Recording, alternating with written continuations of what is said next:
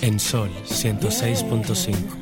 Por dentro. Tus emociones, tu corazón, la valentía, el amor, la paz que llevas, el amor que das, tu espíritu, lo que llevas por dentro,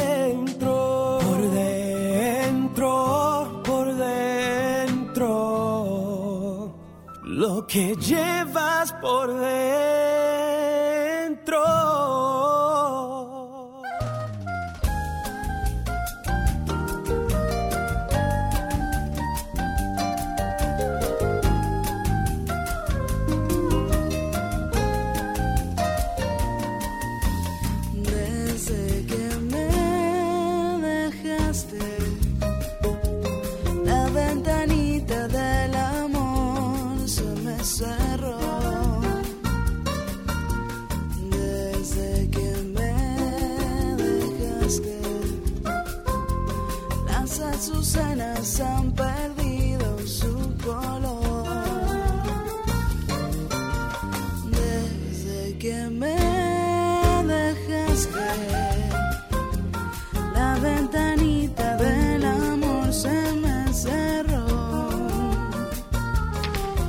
Buenas tardes, República Dominicana. Qué bueno que tenemos la oportunidad de encontrarnos esta tarde del sábado. Hoy tenemos un programa súper, súper especial del cual vamos a estar hablando un poquito más adelante.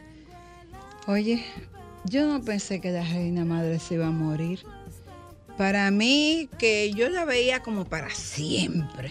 Lo que, lo que era la, la reina Isabel y reina Santa, una, una vecina que vivía frente a mi casa. Yo nunca creí que esos dos roles se iban a ir del plano de De verdad forma. que sí, que uno vio como la reina para semilla, para siempre. Pues no, la reina esta semana terminó su jornada en este plano de la forma. 70 años de ejercicio de un La trono donde la reina puso, escuchaba hoy en una clase de ciberseguridad periodística de que detrás de la reina mandaba la corte y que la corte sacó a la reina prácticamente de la caja para posesionar a la ministra y que el rey tiene que pisar fino porque ese círculo detrás de esa corte de la reina como que le puede dar problemas. Mira, mm, tú Usted sabes que, que yo... el politólogo de aquí, el No, no, ¿Qué, per- no, qué no. perspectiva No, tiene? ¿Qué no, no, no, no, me ponga título que no tengo. Pero tú sabes que leí, no recuerdo de quién, un, un editorial que mm, tenía una frase que me llamó mucho la atención por varias cosas y decía que es difícil tú iniciar tu trabajo a los 76 años. Un trabajo que conlleva con un sinnúmero de responsabilidades que muy probable en el camino ni cuenta te diste que existían, tú estando en el, tú estando en el mismo lugar.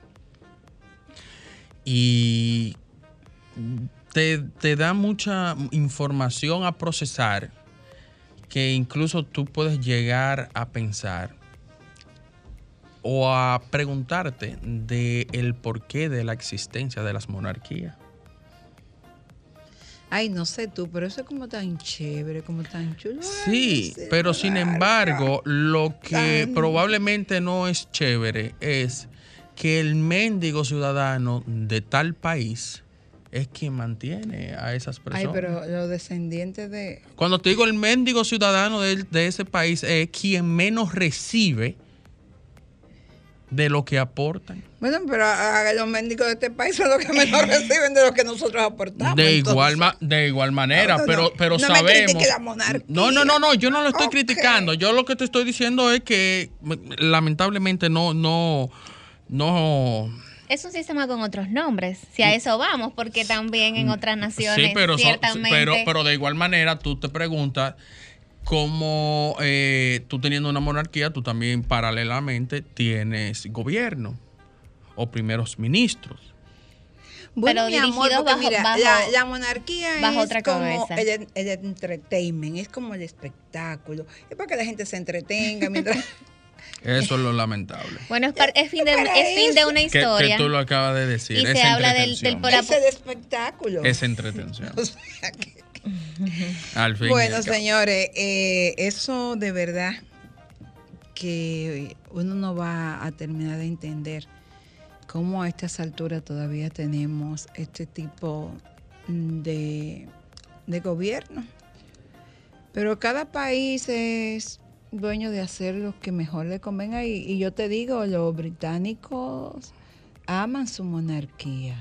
Sí, es cierto. Cada, Vive- país, óyeme. cada país es dueño de hacer lo que, lo que más le convenga. Yo vi una señora que besó al rey. Eso ha sido un título en todo periódico del mundo, que una besó al rey. Así mismo veía yo a muchas señoras besando a los presidentes que han desfilado por el Palacio Nacional y cuatro años después terminan siendo los peores. Entonces, ahí es que voy. Aquí tú no tienes un cambio cada cuatro años. Aquí tú no, no tienes cómo Pero escoger. yo, no- yo no sé por qué tú me tienes que traer. Tan profundo, de ¿verdad? Y de- allá y- para- y- Tú, tú viste el esquema. Pues yo te estoy hablando de una señora que besó al rey. Ahora va. Es porque Ahora, ahora, ahora Carlos es el rey. Pero luego de Carlos será su hijo. Y luego de su hijo Ay, no, será el nieto. No, no, no, no, eso. Entonces, lamentablemente, tú le eh, estás eh, entregando poder y dinero a una sola familia. Mira, lo peor de eso es la cantidad de recursos que esos. Ahora lo voy a platanar. que esos vagos gastan a costa de todo. Pero un Camilo, no me diga eso porque esa es la entretención. esa es la entretención. Tú sabes los recursos que se gastan Ese en es el entretenimiento. para el entretenimiento. Ese es el entretenimiento. Pero tampoco importa porque aquí se gastan muchos recursos para otro tipo de Sí, entretenimiento. así es. Vamos a una pausa. La vida no es un problema que tiene que ser resuelto, sino una realidad que debe ser experimentada.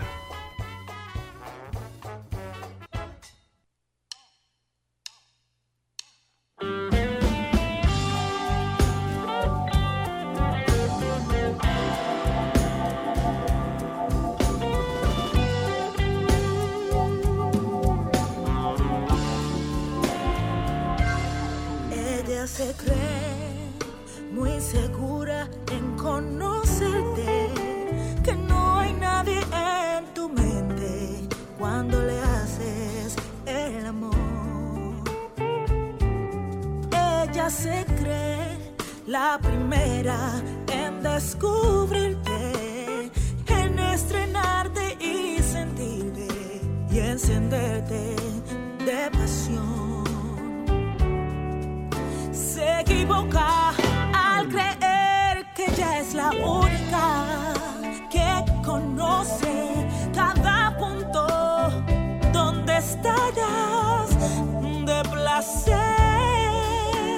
Se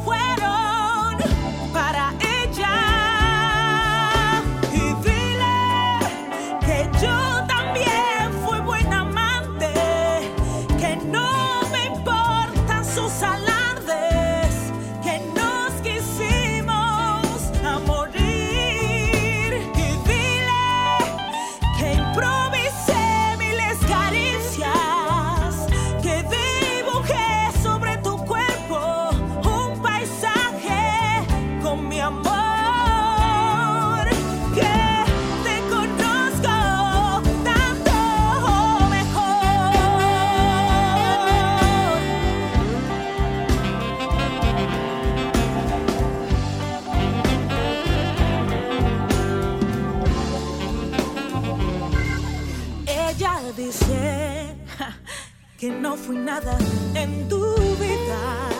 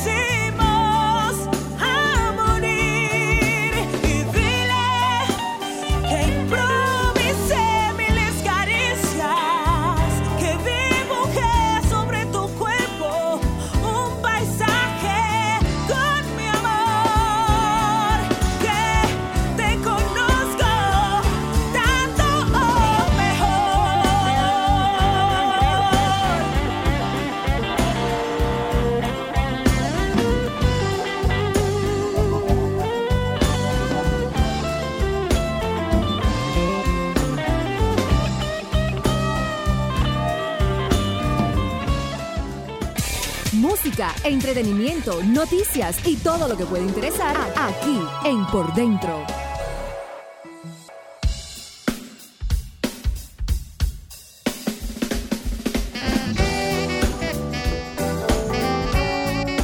Bueno, y seguimos en este tu espacio por dentro. Quiero agradecer a la Asociación Nacional de Periodistas Hispanos la buena oportunidad que tuvimos hoy de aprender un poco de ciberseguridad para periodistas y además de conocer acerca de las garantías jurisdiccionales de las libertades de expresión e información. Primer panel con el ingeniero Osvaldo Larancuén, excelente. Lo único malo que yo salí de ahí y no quiero tan cerca de ningún celular.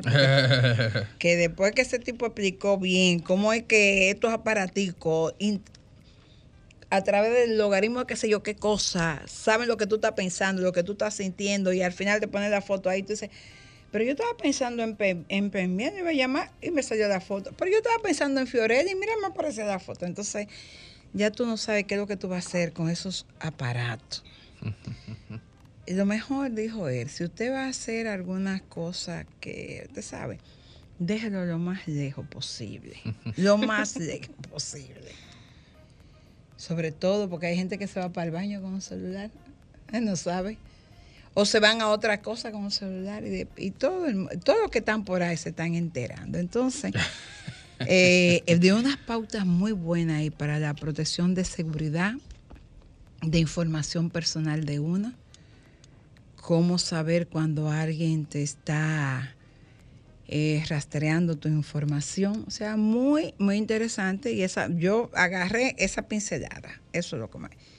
¿Cuáles son los programas que tú debes tener en tu celular y en tu computadora? Penbian, que maestro, yo sé que hace muchísima música para evitar que uno de esos asesinos te bloquee en tu Asesinos com- cibernautas. Sí, te, con- te bloqueen tu computadora de trabajo y después te llamen de que yo esa información te la desbloqueo si tú me colocas tanto en criptomonedas en bitcoins, esa, esa cosa, que esos son No, como, todo como todos los cuartos del mundo que tú tienes que pagar.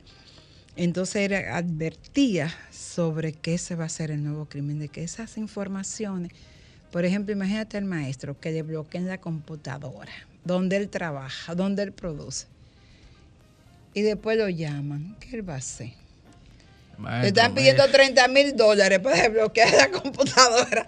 Y yo me imagino que el maestro se va a poner la mano en la cabeza. Entonces él recomendaba, mire, haga backup de su información, colóquela en la nube, busque un autenticador de información, que usted tenga la facilidad de que le adviertan quién está tratando de investigar sobre su información.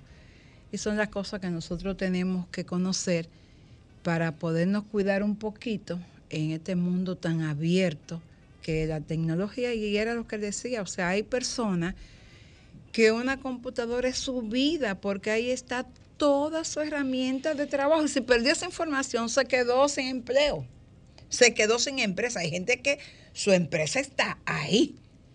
Entonces, vamos a protegernos. Pero yo quiero en este momento darle las buenas tardes al maestro Pembian San. Gracias, gracias. Trabajé Asustado con... ahora, sí, con eso de la No, computadora. no, no, no, no, no. Estamos todos pensando. Cuando, yo tengo cuando él explicó sobre cómo eh, eh, los, los millones de, de gente que está siendo víctima de, de ese tipo de robo, porque dice que estos hackeadores buscan precisamente que sean personas que dependan de esas computadoras para vivir, o sea, como su fuente de trabajo, que tienen ahí todo lo que es su empresa. No solamente personas físicas, también Todo. fíjate que instituciones del Estado y empresa, recientemente. ¿no? Y empresa. Entonces, hablaba inclusive, él puso un ejemplo, ahora no recuerdo qué país, donde entraron a todos los que era el sistema tecnológico de ese hospital.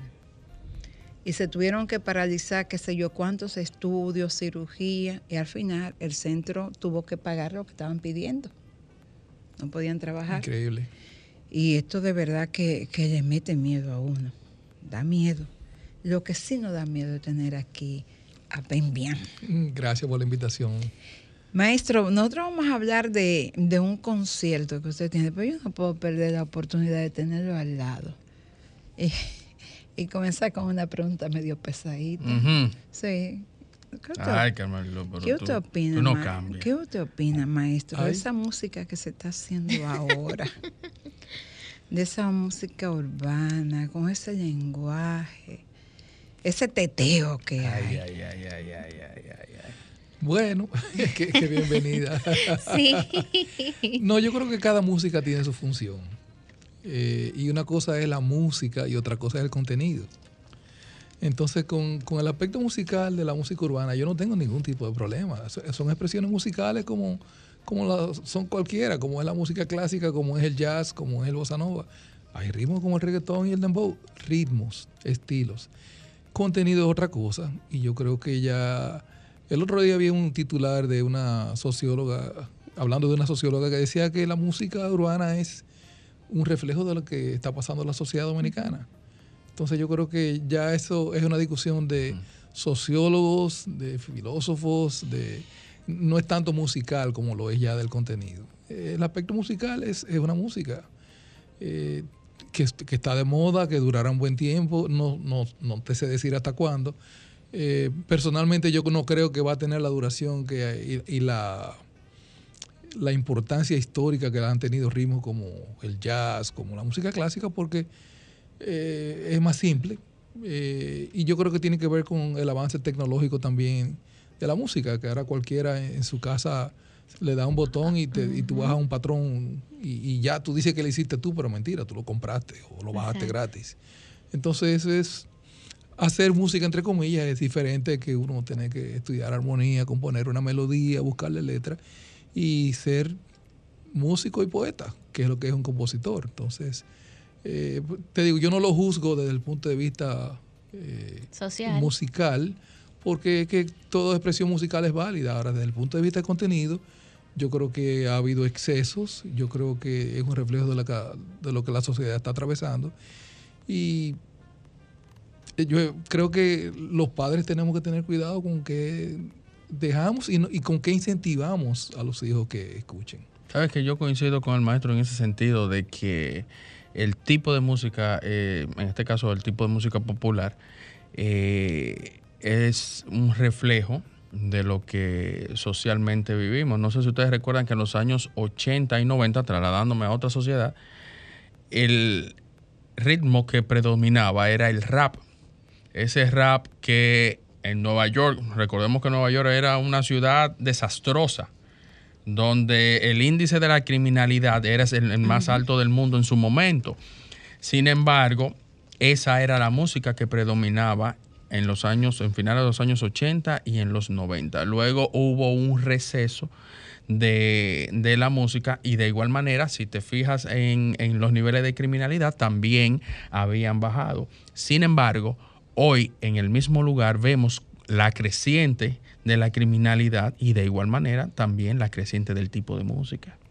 Pero y yo creo que eh, la- asuntos como la criminal- criminalidad, la violencia, no son lo que motivan un tipo de música, motivan el contenido de esa música. No, eh, perdón, yo me refiero a que el tipo de música y el contenido es quien motiva a la delincuencia y criminalidad. Claro, y además cada música es reflejo de su época. Eh, la música que Mozart hacía era un reflejo de su época, que cuáles eran los instrumentos en ese momento, el violín, el cello, la flauta. Ahora, ¿cuáles son los instrumentos? La computadora. Todo el mundo tiene acceso a una computadora. Hay 20.000 programas que te dan acceso a los ritmos en computadora. Entonces, eso es lo que tenemos. Es lamentable porque alguna gente hace música, lo digo siempre entre comillas, y sienten que no hay necesidad de estudiar música, que no hay necesidad Exacto. de saberlo. Eh, entonces, yo confío en que la generación eh, joven también hay un interés de aprender música y testigo de eso es que eh, al conservatorio siguen entrando muchos jóvenes, a la escuela de, la de música de la UNFU eh, están entrando muchísimos jóvenes que quieren estudiar. Entonces yo creo que hay que poner cada cosa en su sitio eh, y cada música tiene su función. Cuando tú tienes, te quieres dar un traguito y disfrutar, tú no vas a oír a Beethoven, tú vas a oír un reggaetón porque eso es lo que te da ganas de bailar. Es lamentable que todos, el 99% del dembow y del reggaetón tengan letras cuestionables. Eso es lo lamentable, pero no de- es una música pegajosa. Eso, El no se puede, eso no se puede discutir y eso hay que aprenderlo a valorar. Yo como productor musical tengo que aprender a valorar las virtudes de cada estilo de música y cada uno lo tiene. Así es. Escuchando de maestro se me ocurre preguntarle. Oh, Estamos pero la hablando. bomba más suave, Carmelo, más no, suave, no, la no. bomba. eh, Yo, Yo vine a estoy hablar de un concierto.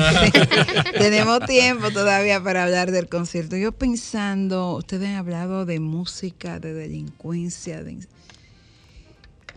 y se me ocurre preguntarle hasta qué punto crear nuevas escuelas de música como esa que usted asistía al Centro de, de la Cultura Ah, en Santiago, sí. en Santiago, cua- si nosotros comenzásemos a incentivar en los barrios, las escuelas de música, los centros culturales, pudiéramos tener herramientas poderosas para alejar a los jóvenes de la delincuencia que está azotando las calles.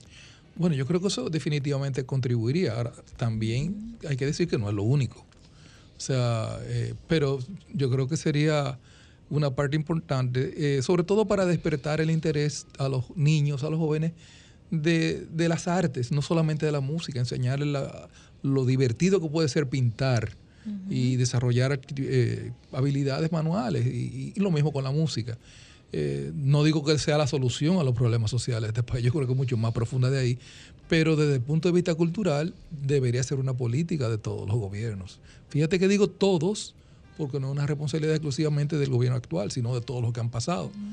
Que no, y yo lo he dicho y lo dije en una entrevista hace poco, y cogieron ese pedacito y lo pusieron en las redes y yo lo sigo insistiendo. Ningún gobierno ha tenido una política cultural destinada a promover la enseñanza de la música en las escuelas públicas, que ahí es que empieza la cosa. En Estados Unidos, cuando un estudiante llega a la universidad de música, ya tiene un high school y tiene una primaria donde le están dando clases de instrumentos. Aquí se está haciendo, se están haciendo pininos, porque hay que decir la cosa buena también. Yo tengo amigos músicos que están dando clases en las escuelas públicas eh, con el nuevo sistema, pero eso es diminuto comparado con, con la necesidad. Entonces, eh, es un problema bien complejo. Ay, Eh, 4%. y, y lo quieren bajar.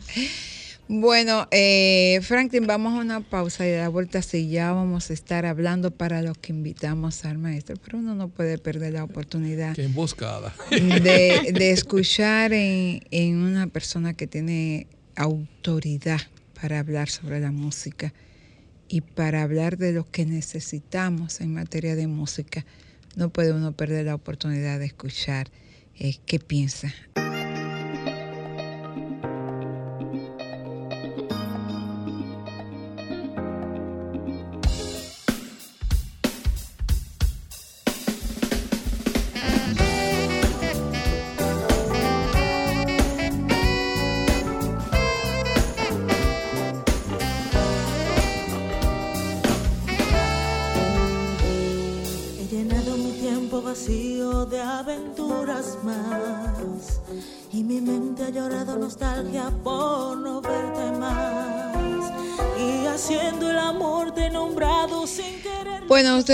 Estado escuchando esa exquisite musical.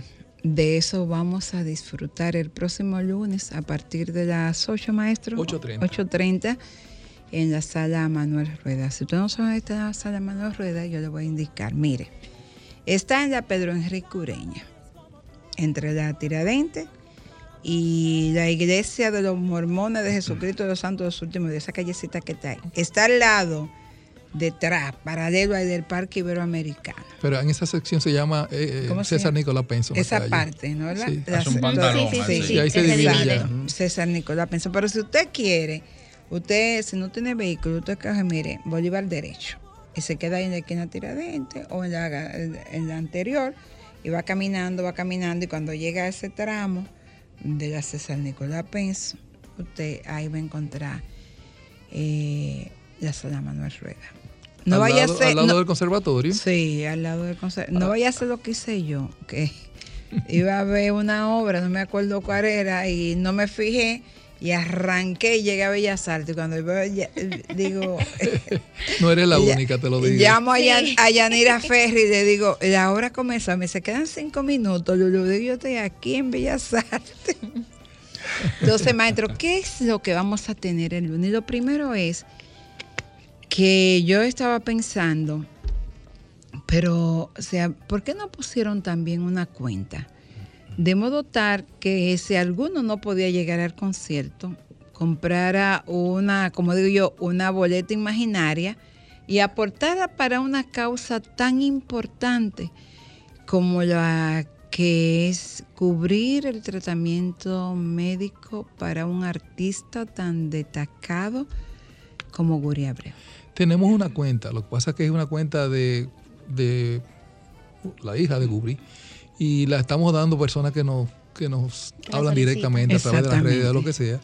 Y, y ya mucha gente ha aportado, incluso muchos dominicanos que viven fuera. Y el exterior, que querido- que yo sé que hay mucha gente que eh, quiere aportar. Y, y la, la verdad que la gente nos ha llegado directito al corazón, porque hay gente que, que ha colaborado y ha mostrado un interés, incluso técnicos, músicos que van a estar eh, en el concierto, que, que no, no- no han querido ni siquiera una boleta de cortesía. No, no, nosotros la compramos. Eh, y gente que, como te digo, vive fuera, mira, no puedo estar, pero dame una cuenta, se la mando y me mandan el comprobante. Porque la gente, perdón, aprecia mucho eh, quién es Guri Abreu. O sea, Guri no es un músico famoso, pero lo que han- hemos estado ligados a- al- jazz, músico, sabemos que es uno de los mejores saxofonistas que ha tenido este, este país. Y en todos los discos que ustedes han puesto de, de nosotros, arranca Guri el primero a tocar. Eh, personalmente, para mí es doblemente, eh, ¿cómo te digo? Eh, emocional, porque yo conozco a Guri desde que ambos éramos estudiantes de música. O sea, hace ya mucho tiempo. Él en esa época era clarinetista y yo era chelista. O sea, ni siquiera tocábamos los instrumentos que tocamos ahora. Y coincidimos, yo era de, Santi- yo de Santiago y él de San Cristóbal, coincidimos en un taller de música de cámara en Santiago. eh, buenísimo. Música Y de cámara. Música de cámara es un, esti- un estilo de música clásica que eh, mucha música barroca de Bach, etcétera. Y, y un chelista muy famoso que había en la capital en esa época, François Bayot, que murió hace un par de Ah, sí, años, sí. Impartió ese taller por meses. Iban estudiantes de Moca, de San Francisco y Guri iba de San Cristóbal, porque realmente el Centro de la Cultura en Santiago era un centro cultural importante y Guri era el cuco de nosotros. Porque la verdad, en esa época él era flaquito, tocaba ese clarinete como un ángel. Y nosotros, ahí viene el flaquito de San Cristóbal a acabar con nosotros. Y nos hicimos muy amigos y, y después, cuando yo regresé de Estados Unidos, él fue mi primera opción siempre que tenía que grabar saxo. Y cuando hicimos retro jazz, él fue mi primera opción para saxofonista. Entonces es una amistad muy larga. Eh, Guri está ahora pasando una situación de salud muy delicada. Eh, no, ha, no ha podido tocar con nosotros ya en los últimos meses. Entonces decidimos hacer este concierto porque eh, lo necesita. Eh, tú sabes que cualquier enfermedad aquí te, te quiebra. Te hace, te hace invertir millones. Sí, entonces nosotros lo que mejor sabemos hacer es tocar. Vamos a hacerlo por Guri.